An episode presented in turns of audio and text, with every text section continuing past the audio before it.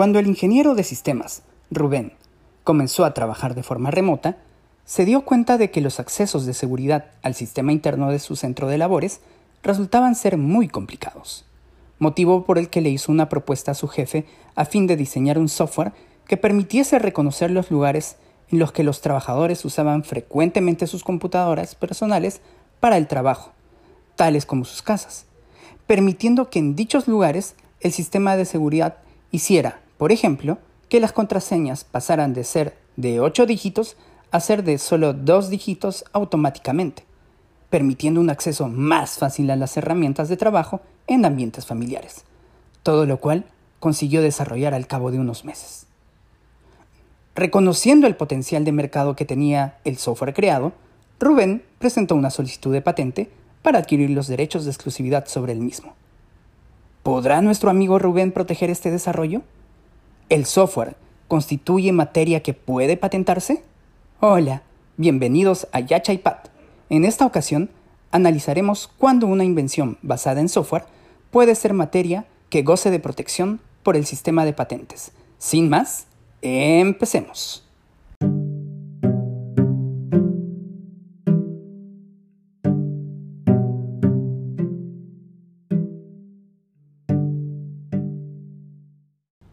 Los comentarios que serán seguidamente serán efectuados sobre la base de la normatividad de la comunidad andina, que abarca a Bolivia, Colombia, Ecuador y Perú.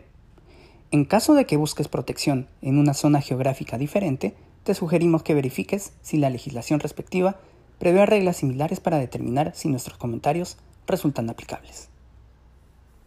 Para empezar a abordar el tema a tratar, es preciso saber que el software, conocido también como programa de computación, constituye un conjunto de instrucciones que al ser incorporadas y ejecutadas en una computadora, es capaz de hacer que ésta efectúe una tarea para obtener un resultado determinado.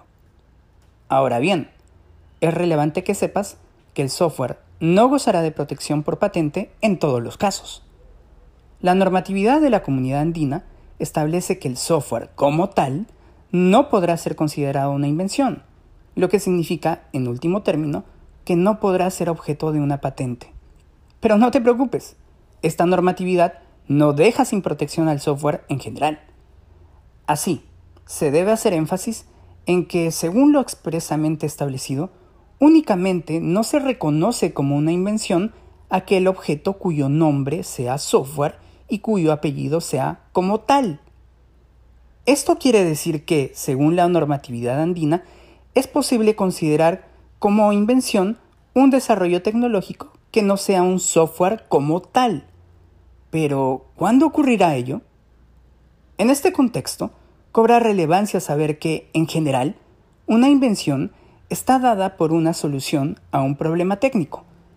Así, además del software como tal, las teorías científicas y los métodos matemáticos no son considerados invenciones bajo la normatividad andina, y ello es así porque constituyen enseñanzas abstractas, sin fines técnicos per se. Pero nada obsta a que, por ejemplo, una teoría científica o un método matemático sean aplicados en el desarrollo de una tecnología y que esta última pueda ser patentada.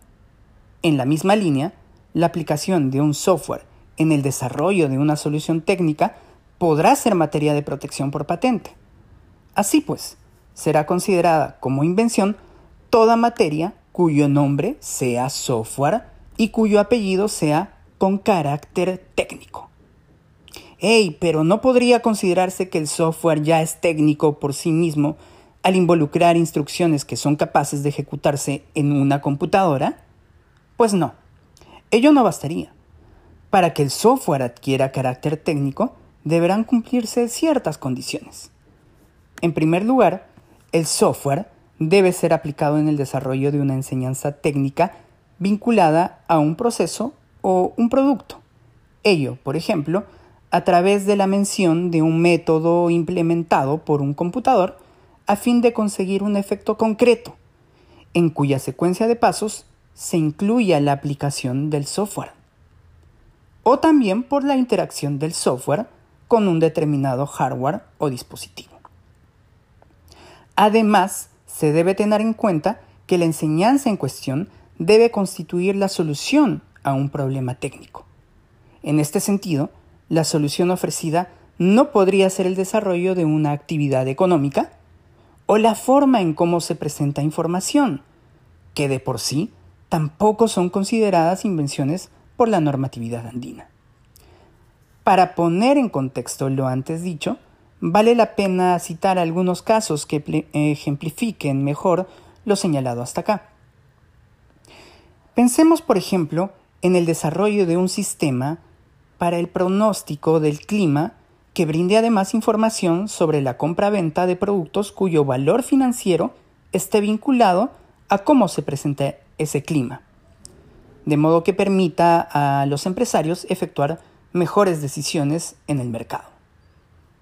Si bien este sistema puede comprender sensores para la medición de datos sobre el clima y el software necesario para almacenar, procesar y arrojar los datos que sean necesarios para el fin indicado, la obtención de datos para proveer un pronóstico más acertado del clima no constituye una solución a un problema técnico. En cambio, constituye un aspecto no técnico dirigido a contar con mejor información para la toma de decisiones empresariales y que al estar directamente vinculado al clima apunta más a ser un descubrimiento lo que bajo la normatividad andina tampoco es considerado una invención.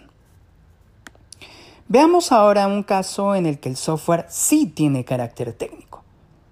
Existe mucha información en video grabada en formatos que hoy ya no se emplean y que viene siendo convertida en formatos digitales, incluso en 3D. Pero ¿qué pasaría si los dispositivos de visualización o pantallas modernos no pudiesen emitir imágenes nítidas debido al formato en el que el video fue grabado originalmente.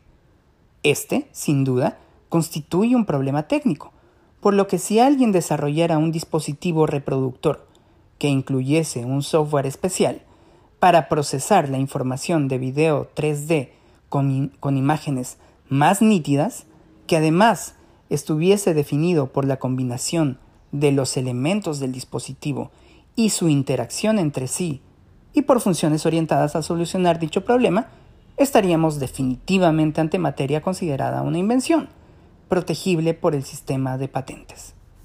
Dicho lo dicho, volvamos al caso de Rubén, que mencionamos al inicio. En la medida que Rubén defina cómo el software reconoce un lugar como familiar para el usuario de la computadora y cómo interactúa con esta para realizar la clasificación de dichos lugares y permitir un acceso automáticamente más fácil al usuario, entonces se puede atribuir carácter técnico a la materia desarrollada. A su vez, se puede señalar que el desarrollo provee una solución a un problema técnico, en tanto se ofrece un método con condiciones de seguridad especiales para el acceso del usuario de la computadora. En función a ello, podemos señalar que no habría problema en que la materia propuesta por Rubén sea considerada una invención.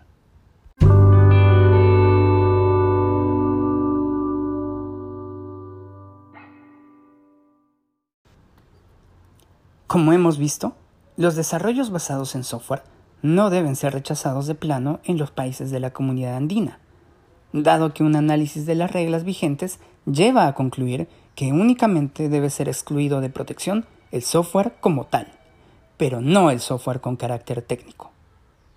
Hemos llegado al fin de este episodio. Esperamos que te haya sido de mucha utilidad. Síguenos en el próximo episodio de Yachaipat, propiedad intelectual para tus oídos.